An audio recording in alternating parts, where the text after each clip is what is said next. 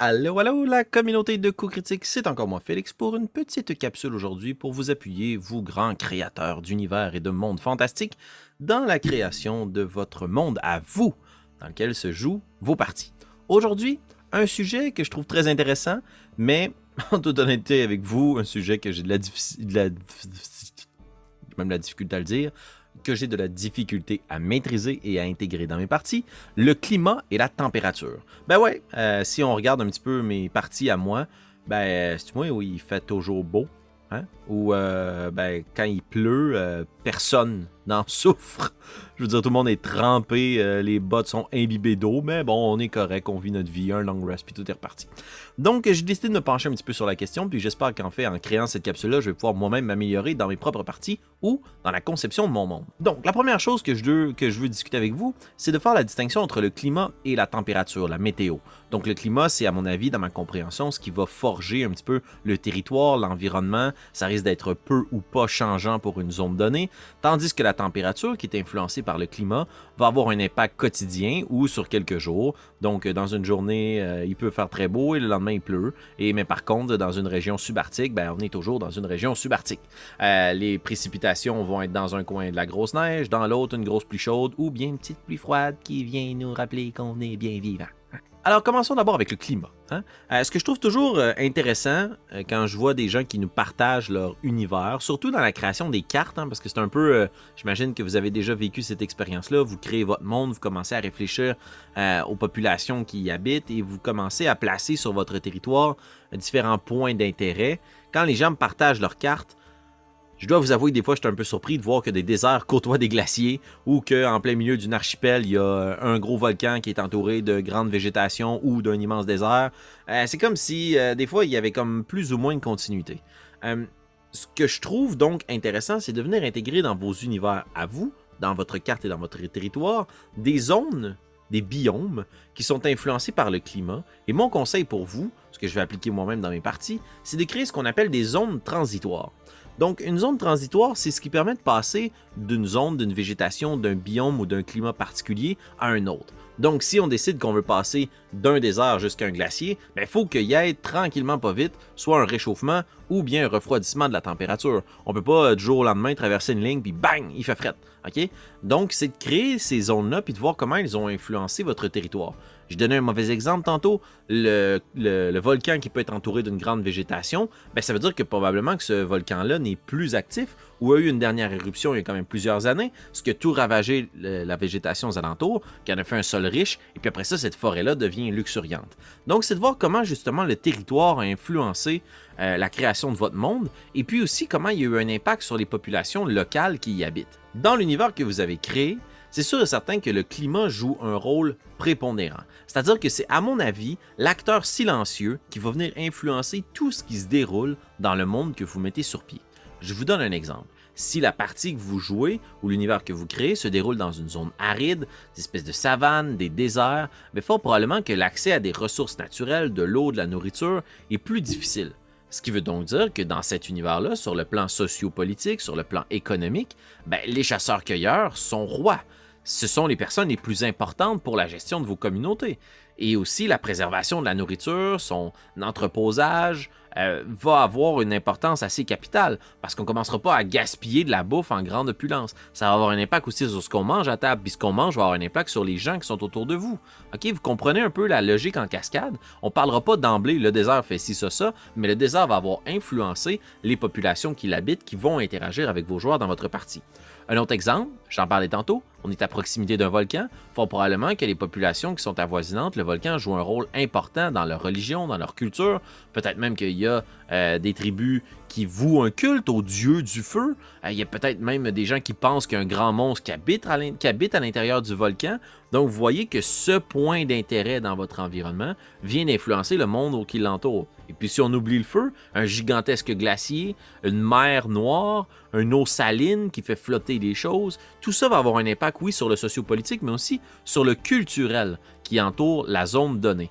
Et dans nos zones transitoires, ben, c'est le choc entre les deux cultures. Peut-être que ces cultures mixtes-là, justement, sont influencées d'une part par un climat et par l'autre. Donc les chasseurs ne sont plus nécessairement rois parce qu'ils ne sont plus dans un désert, mais ils peuvent contribuer à une, gestion sociopolitique. Et puis qu'est-ce que ça a comme impact sur eux de ne plus être les rois de la région? Parce qu'ici, la nourriture est en abondance, puis on a commencé à cultiver. Mais ben là, déjà là, boum, vous venez de créer un choc entre deux factions. Et finalement, un autre exemple qui me fait bien rire, euh, on s'imagine qu'on est dans une grande forêt tropicale, eh bien on sort pas la nuit. Hein? Euh, peut-être que là, ça peut venir influencer justement la façon dont les personnages non-joueurs vont interagir avec vos personnages joueurs. C'est-à-dire qu'un climat va avoir créé aussi des habitudes. On sait qu'à un certain moment, on doit aller chercher l'eau parce que c'est marée haute, qu'à marée basse, on peut aller recueillir des huîtres, euh, ou bien que justement dans une forêt tropicale, si tu sors la nuit, tu as des chances que tu ne reviennes pas. Là. Tu vas te faire manger par une panthère, un tigre, ou pire, des styrges. Sur un autre plan, une autre chose qui nous intéresse, une fois que le climat est traité, le climat va pouvoir nous dicter au quotidien une température, la bonne vieille météo, le truc le moins prévisible sur Terre qui change du jour au lendemain. Bang, soudainement, il pleut. La température, je la trouve très intéressante pour venir influencer la narrative de votre partie et jouer sur les voyages à l'intérieur de votre univers. Euh, bon, peut-être que dans votre partie, on se téléporte de lieu en lieu, tant mieux, mais si on y va dans une quête un peu plus réaliste, euh, il faut parcourir une bonne distance pour se rendre du point A au point B et justement transiger à travers différentes zones et climats. Euh, peut-être que dans un lieu, près d'un marécage, à flanc de montagne, les précipitations sont plus importantes. Mais comment ces précipitations-là, non pas vont avoir un impact sur le sociopolitique, mais vont avoir un impact quotidien concret sur vos joueurs?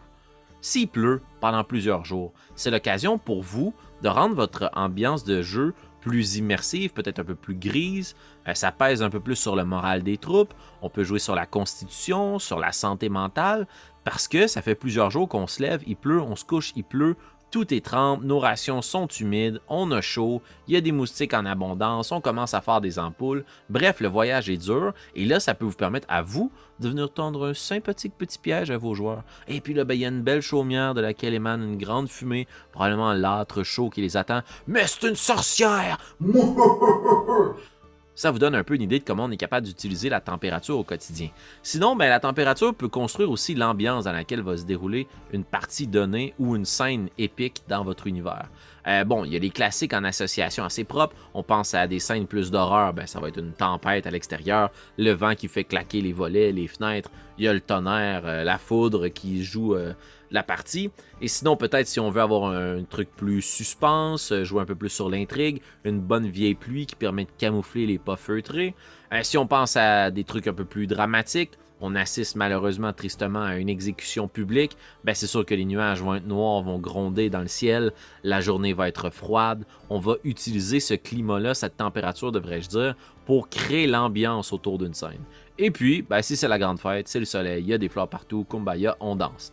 Par contre, ça peut être cool de jouer sur le contraste et d'utiliser justement ces températures-là pour créer des scènes qui sont un peu à l'extrême opposé. C'est-à-dire que euh, on peut penser à un enterrement, une journée de deuil très triste, mais on veut rajouter que c'est une journée merveilleuse, un soleil tapant, que les fleurs sont euh, toutes pétales ouvertes, très colorées. Ça vient jouer justement sur le contraste, c'est-à-dire que cette scène très triste devient peut-être un peu joyeuse, puis l'homélie que l'on va rendre au défunt ben, va peut-être jouer justement sur cette température. Donc, ce qu'il faut, surtout, c'est pas que la température soit effacée. Moi, je, veux maintenant prendre l'habitude de commencer mes journées, mes parties avec mes joueurs en leur parlant de la température. J'ai un bon ami à moi, Samy, que je salue, qui s'était même créé un spreadsheet, euh, donc un bon vieux tableur Excel, qui permettait de rouler de façon aléatoire la température du jour. Donc pour vous, ça peut être assez simple de simplement rouler un des 20 puis de voir quelles sont les températures qui sont en lien avec le climat dans lequel se déroule votre partie. Deux dernières choses à mentionner par rapport à la température, c'est de jouer justement avec celle-ci pour rendre vos déplacements plus variés. Ben oui, parce qu'au final, qu'est-ce qui se passe sur les routes quand il y a une pluie diluvienne? Ben, il reste pas d'y avoir grand monde. Les gens qu'on va croiser, ils risquent pas de vouloir nous adresser la parole parce qu'on veut franchir la distance le plus rapidement possible. Mais si quelqu'un s'arrête puis nous pique une jasette, ça doit être important. Il doit avoir quelque chose d'important à mentionner.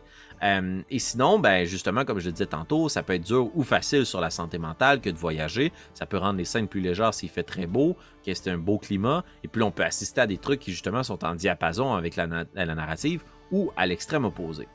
Sinon, ce que je voulais mentionner, ce que je me suis pris comme note, c'est qu'en accentuant la présence d'une météo particulière, on rend l'expérience plus immersive et on peut forcer justement pour nos joueurs, comme je disais tantôt, le voyage vers un oasis, un arrêt dans une chaumière abandonnée, Euh, peut-être qu'il y a un pont qu'on était supposé traverser qui désormais est enseveli. Il y a peut-être eu un glissement de terrain. Bref, comment la température des derniers jours a eu un impact sur l'environnement dans lequel se déroule, se déroule, se déroule, se déroule votre voyage et puis comment ça peut influencer justement votre partie.